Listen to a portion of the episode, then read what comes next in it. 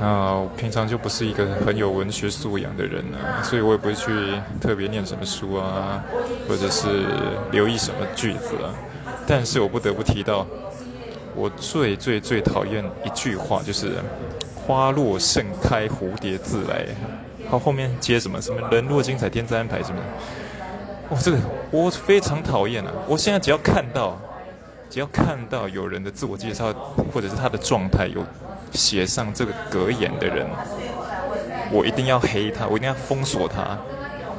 没有为什么，我他妈就是讨厌。要怎么说呢？今天你就因为不是盛开的花，你就不是一个很好的咖，你才遇不到好东西啊，不是吗？这是一句很好的话，但是都被拿来滥用了。